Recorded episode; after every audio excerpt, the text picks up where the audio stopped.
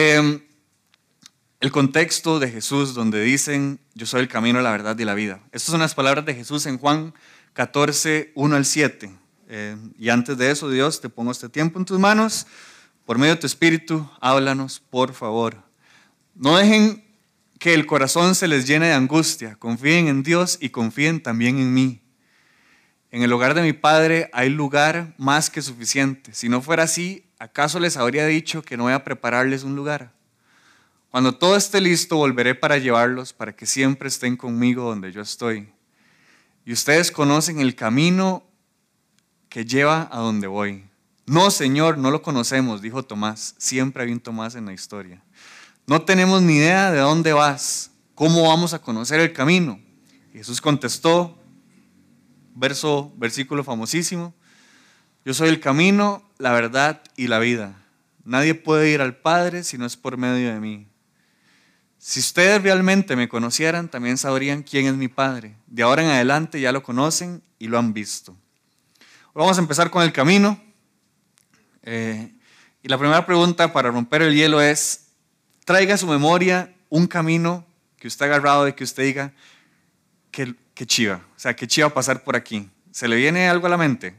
A mí se me vienen dos. Se me viene uno cuando uno agarra de cañas para Upala. ¿Han manejado o han, pasado por ahí?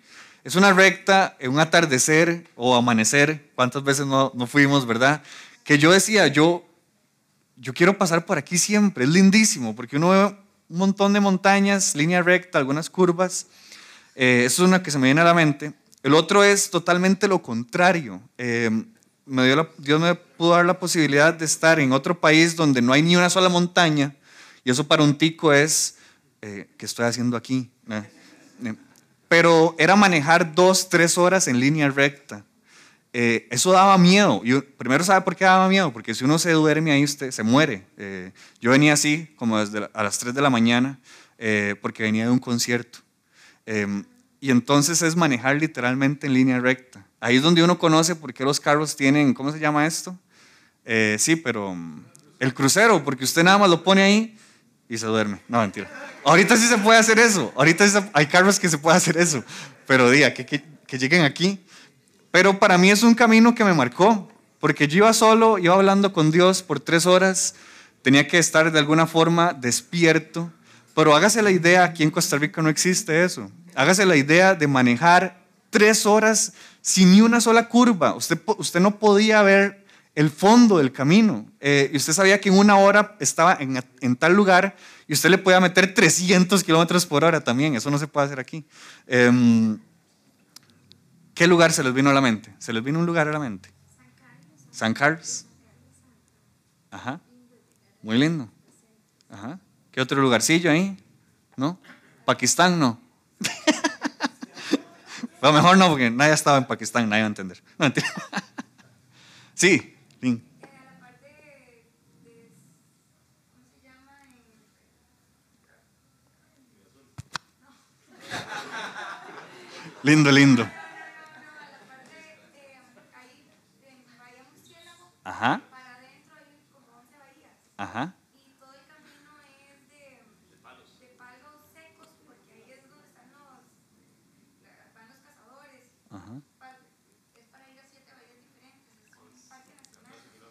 Bahía Murciélago, muchos palos. Belleza.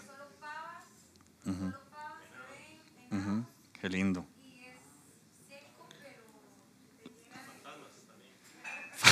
Fantasmas, pues le ganó al mío por mucho. Qué bueno. Qué bueno, por Santa Roja. Ah, ok, no conozco, pero suena muy, muy bonito. El camino en la Biblia. Jesús dice, yo soy el camino. Entonces hay que hacer una pregunta a la Biblia. ¿Cómo ¿A qué se refiere la Biblia con el camino? En el Antiguo Testamento hay varios pasajes que hablan sobre el camino. Se los voy a poner. Eh, obviamente hay un montón, pero escogí tres. Dice Jeremías 25:5. Todas las veces el mensaje fue, apártense de su mal camino y de sus malas acciones. Solo entonces los dejaré vivir en esta tierra que el Señor les dio a ustedes y a sus antepasados para siempre.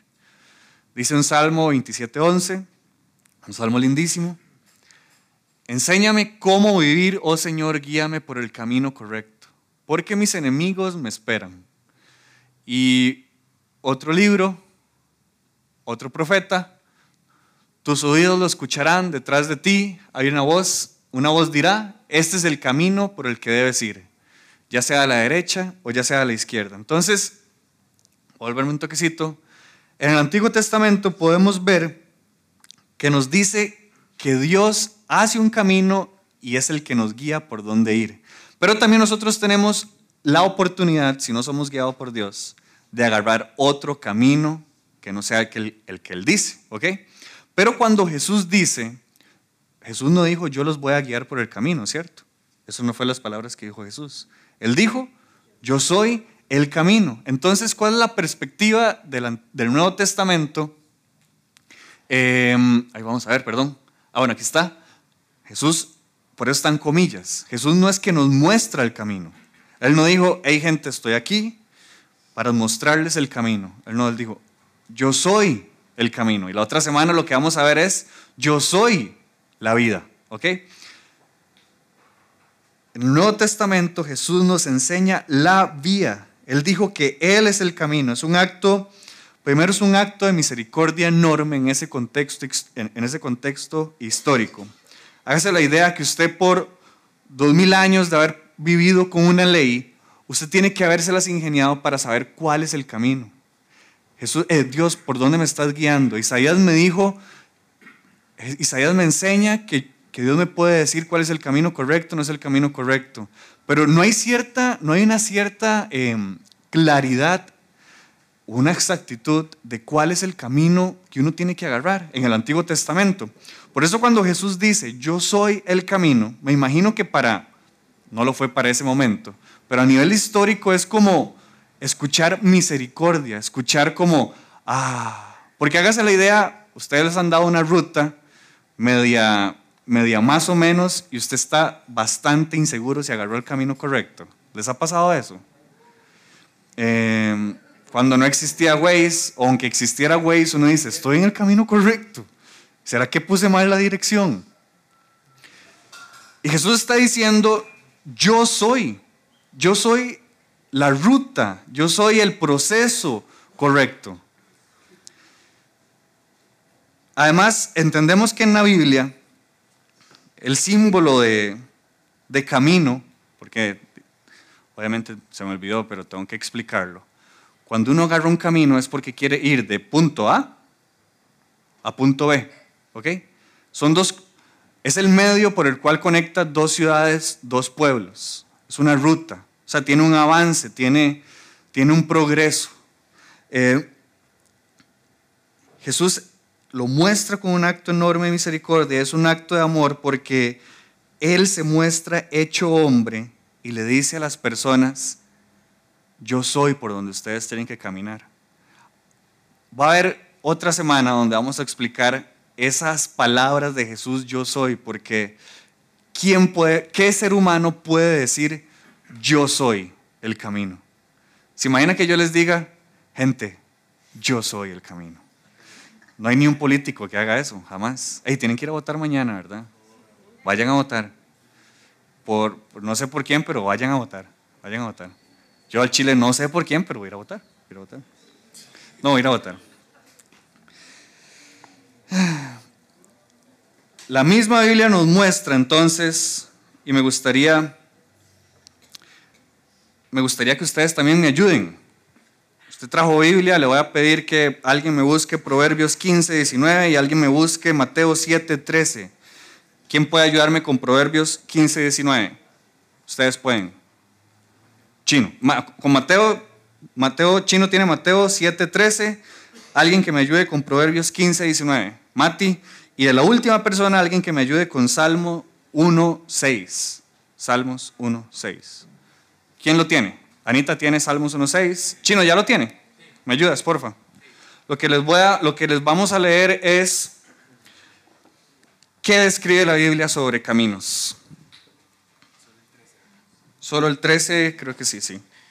Mateo 7:13 dice, eh, solo puedes entrar en el reino de Dios a través de la puerta angosta. La carretera al infierno es amplia y la puerta es ancha para los muchos que escogen ese camino. Entonces aquí nos está dando una, perdón, nos está dando una característica. Hay dos caminos, uno muy ancho y hay uno angosto. Eh, Jesús, son palabras de Jesús. ¿Alguien tenía, Mati? Un proverbio, ¿verdad? Gracias. Proverbios 15, 19 dice, el camino del perezoso está plagado de espinas, pero la senda del justo es como una calzada. Ok. Está llena de espinas el camino del perezoso. Anita con el salmo. ¿Lo puedo llevar allá? Sí. No va a sonar. Gracias. Gracias. Ok, Salmos 1.6, porque el Señor cuida el camino de los justos, mas la senda de los malos lleva a la perdición. Hay un camino de perdición y hay un camino de justos. Entonces aquí Dios o la Biblia nos está poniendo que hay caminos, pero no van para el mismo lado. La pregunta que yo les tengo es, ¿ustedes le encuentran una diferencia a decir, Jesús les muestra el camino o Jesús es el camino? ¿Ustedes encuentran una diferencia con eso? ¿Qué, qué les parece diferente? Me gustaría escucharlos porque yo puedo tener una opinión, pero ¿qué creen ustedes que es diferente en decir, Jesús muestra el camino a Jesús es el camino?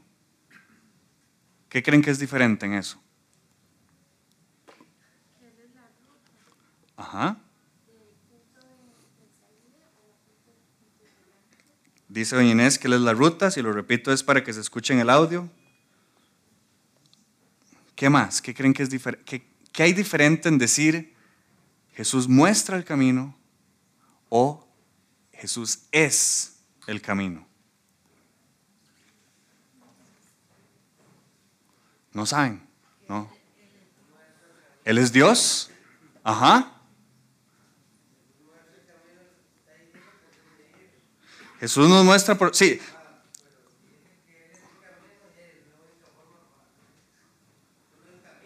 Ajá. Don Giovanni está diciendo algo muy importante. No estoy diciendo que Jesús no nos muestra el camino. Jesús sí nos muestra un camino. Y de hecho voy a hablar de su espíritu que habita en todos nosotros y que nos dice cuál es su voluntad. Pero solo, como dice doña Ceci, solo alguien que puede ser Dios puede decir, yo soy el camino. El ser humano se puede dividir en cinco partes. Cuerpo, alma, mente, espíritu y su contacto con la sociedad. ¿Ok? Cada uno de nosotros busca cómo dirigir su vida como mejor le parezca. ¿Ok? A nivel de su cuerpo, a nivel de alma, a nivel de mente, a nivel de espíritu, a nivel social.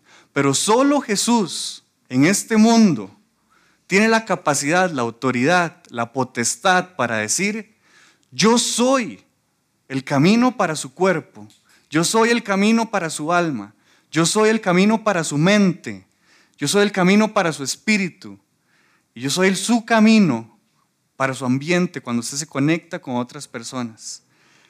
Cuando quitamos a Jesús, cuando Él no es nuestro camino, y es capaz que hasta tenemos una relación con Él, pero no, no lo conectamos a nivel tan profundo como esto. La sociedad misma nos dice que hagamos algo con nuestro cuerpo, que hagamos algo con nuestra alma, que hagamos algo con nuestro espíritu. Y a nivel social. Por eso solo Jesús puede decir para cada una de estas áreas, yo soy la vía para cada una de estas partes que usted es, esto es lo que conforma un ser humano, yo soy el camino. ¿Por qué Jesús solo puede decir que Él es el camino? Porque lo mencionan tres cosas. Dios Padre, creador de todo, hizo todo ser humano. Dice que Dios hecho hombre, su Hijo, vino a mostrarnos por medio de tres años cómo vivir. Lo acabamos de leer en 4.6. y Jesús dice más adelante en el 17, yo me tengo que ir, pero va a venir alguien que los va a consolar, que los va a guiar. Esto yo lo llamo la Trinidad en acción. Cuando Jesús es mi camino, aplico la Trinidad en acción. Dios Padre, creador de todo el universo, creador de, todos los seres humanos, de toda la creación, hizo algo con una sintonía, con una voluntad perfecta. Por mucho tiempo la humanidad trató de saber por dónde era. Pablo dice más adelante, es que la, la ley no fue suficiente. Jesús vino en el momento justo para decirnos cómo era. Jesús, con el ejemplo, Jesús Dios, ok, está Dios Padre, está Dios Hijo. Dios Hijo nos da el ejemplo de cómo es que hay que vivir, Él siendo el camino. Jesús muere crucificado, resucita, pero dice, espérense, porque va a venir alguien que los va a consolar. Y es el mismo Espíritu de Jesús ahora vive en nosotros y nos guía por ese camino que creó el Padre, que nos enseñó el Hijo. ¿Ven la Trinidad en acción? ¿Qué tan, qué tan importante es eso? Solo, solo Dios puede mostrarnos por medio de estas tres cosas el camino. Dice Romanos, aquí lo cité, Pablo hablando, ustedes no están dominados por naturaleza pecaminosa, son controlados por el Espíritu si el Espíritu de Dios vive en ustedes. Y recuerden que los que no tienen al Espíritu de Cristo en ellos de ninguna manera pertenecen a Él. Y Cristo vive en ustedes. Entonces, aunque el cuerpo morirá por causa del pecado, el Espíritu les da vida. Porque ustedes ya fueron declarados justos a los ojos de Dios. El Espíritu de Dios, quien levantó a Jesús de los muertos, vive en ustedes.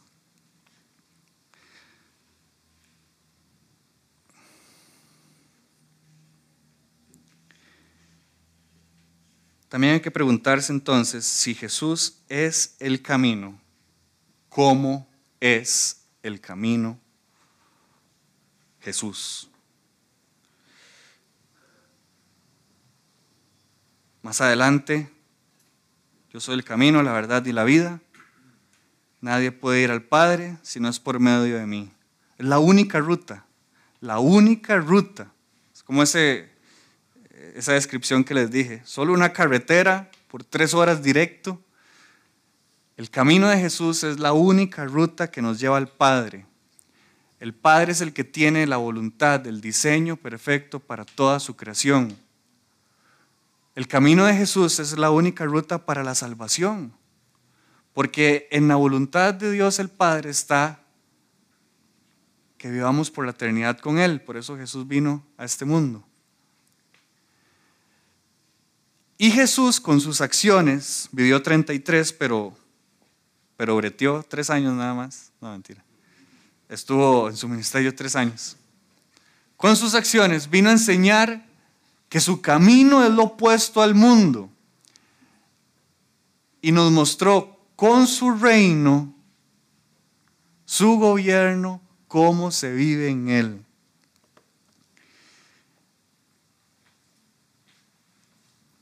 Por tres años Jesús es como, como si estuviera mostrándonos con cada ejemplo, con cada parábola, cómo se vive el camino Jesús. Y el camino Jesús va demasiado ligado con el reino, con el gobierno que Él nos presentó. El año pasado sacamos tiempo para hablar sobre el reino de Dios y usted dice, uy, es que eso es un, un tema demasiado profundo. Sí lo es, por eso hablamos bastante el año pasado. Pero rescato algo muy importante que hablamos el año pasado sobre el camino de Jesús, que es el reino de Dios. Lo resumo con nueve cosas. Hay tres cosas, esto estoy hablándolo, que lo hablamos el año pasado. Hay tres cosas que a usted y a mí nos apartan del camino Jesús. Todo esto lo saco de parábolas de, de Jesús hablando sobre el reino de Dios el mundo, porque el mundo, y como les dije, lo que presenta el Antiguo Testamento, el mundo presenta un camino opuesto a la voluntad de Dios. La religiosidad es pensar, yo ya estoy por el camino correcto, es por el camino que quiere Dios, y me desconecto del Waze. Y es como, ¿y cómo sabe que llegó al lugar que tenía que llegar? Eh, eso me pasa muchas veces a mí, porque como yo ando en moto, yo digo, no, no, yo me la juego, yo me la juego, yo voy a llegar. Y cuando ya estoy perdido, ah, saco el celular. Ah, sí, con razón estaba perdidísimo. La religiosidad es agarrar mi relación con Dios en mis propias manos y, negociar con Dios. Dios es que yo hago esto a mi modo, yo quiero hacer esto porque yo quiero y no busco su voluntad. Y lo último es el tiempo. Y el tiempo lo podemos ver, un ejemplo demasiado fresco, es el pueblo de Dios en el libro de Nehemías. El tiempo jodió eh, al pueblo de Dios en ese momento. Nehemías se va y diez años después, ¿qué estaba haciendo el pueblo? Exactamente lo que dijeron que no iban a hacer. Porque el tiempo, si nosotros no, no, no, nos mantenemos frescos, no nos mantenemos en constancia, en mantenimiento, nos pasa por encima y nos trae desesperanza. Pensamos que Dios no va a volver, pensamos que Dios no nos escucha, pensamos que mejor hacer las cosas a nuestra manera. Son tres cosas que nos apartan del camino Jesús. El mundo, religiosidad, el tiempo. Y las tres cosas Jesús vino en el momento justo, hecho hombre, a decirle a los fariseos que estaban perdidos, a decirle al mundo que estaban caminando por el camino incorrecto y decirle a las personas que hay esperanza en Él, que tuvieran paciencia. Como ahora leíamos en la Santa Cena, y vamos a tener esta cena otra vez en el cielo. Tres cosas que me apartan del camino, pero entonces hay tres cosas que puedo hacer para estar en el camino. ¿Ok? Y esas tres cosas combaten las que están arriba. La primera es entrar al camino. Usted ocupa, entrar, usted ocupa tener una decisión. Y no es una decisión de una vez, porque eso no es lo que nos han vendido. ¿Quién tomó la decisión para seguir el camino de Jesús? Listo, ahora sí, ya está. Ya se montó en la carretera, nada más maneje, y el Señor viene pronto. Para entrar al camino de Jesús, yo lo considero que eso, hay que hacerlo todos los días. Es una decisión, entrar. Y de hecho, la decisión cuál es? No voy a hacer lo que dice el mundo, voy a hacer lo que dice Jesús.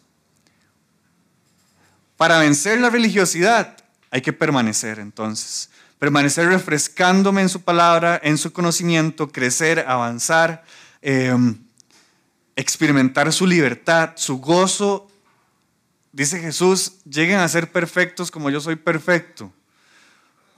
¿Qué clase de meta es esa? Es suficiente. Póngase esa meta en su vida y ya no se puede poner nada más y la va a ir súper bien. Sea perfecto como Jesús es perfecto. Y para el tiempo, lo que hay que hacer es esperar. Pero no es una, no es una, una espera como sentarse de brazos.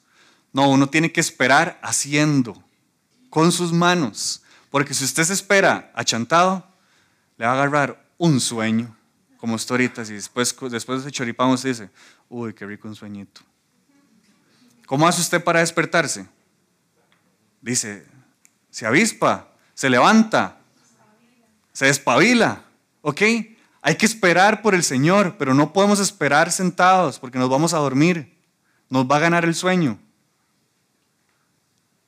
Esperemos activamente. Y las últimas tres cosas, entonces.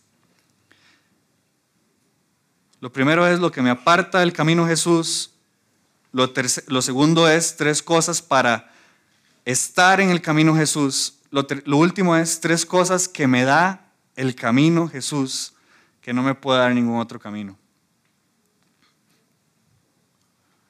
Propósito, y esto ya, con esto termino Libertad, identidad. Jesús me está diciendo, yo le puedo dar la ruta de su vida.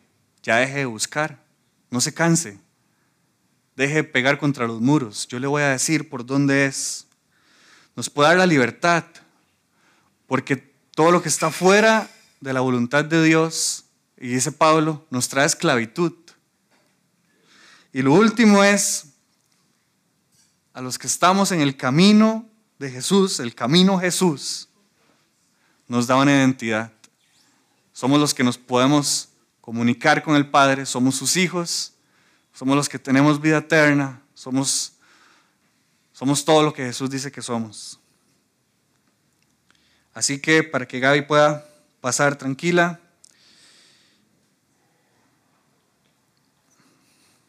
creo que Dios nos está diciendo esto. Dios está esperando que todos seamos una generación que disfrute y que experimente a nivel integral, cuando digo integral son las cinco áreas de nuestro ser, cuerpo, alma, mente, espíritu, social, el camino Jesús. Si usted solo le da a Dios su espíritu, uff, le falta demasiado, puede darle todo. También le puede dar su cuerpo, le puede dar su alma, le puede dar su mente, le puede dar su interacción con las otras personas. Em, en el camino de Jesús hay un diseño, hay una manera para no desperdiciar nuestra vida. Y es la manera en cómo vivimos ese camino, va a enseñarle al mundo la existencia y la necesidad de Dios. La manera para que las personas se den cuenta que Dios existe, que Dios es real, es cuando usted y yo experimentamos el camino Jesús a nivel integral. Las personas van a decir, como me decía Ale ayer, Ali Rodri, las personas van a decir, yo quiero eso que Pablo tiene, porque vea cómo, cómo él cuida su cuerpo, su mente, su alma, su espíritu, cómo él se interactúa con los demás, cómo cuida su cuerpo, y yo aquí renqueando. Dios, perdón. Pero experimentar y disfrutar el camino de Dios, creo que eso es lo que Él está esperando de todos nosotros. Para poder experimentar más y disfrutar más el camino, viene Gaby con algo muy importante para toda la comunidad. Así que muchas gracias y espero que Dios les haya dicho algo.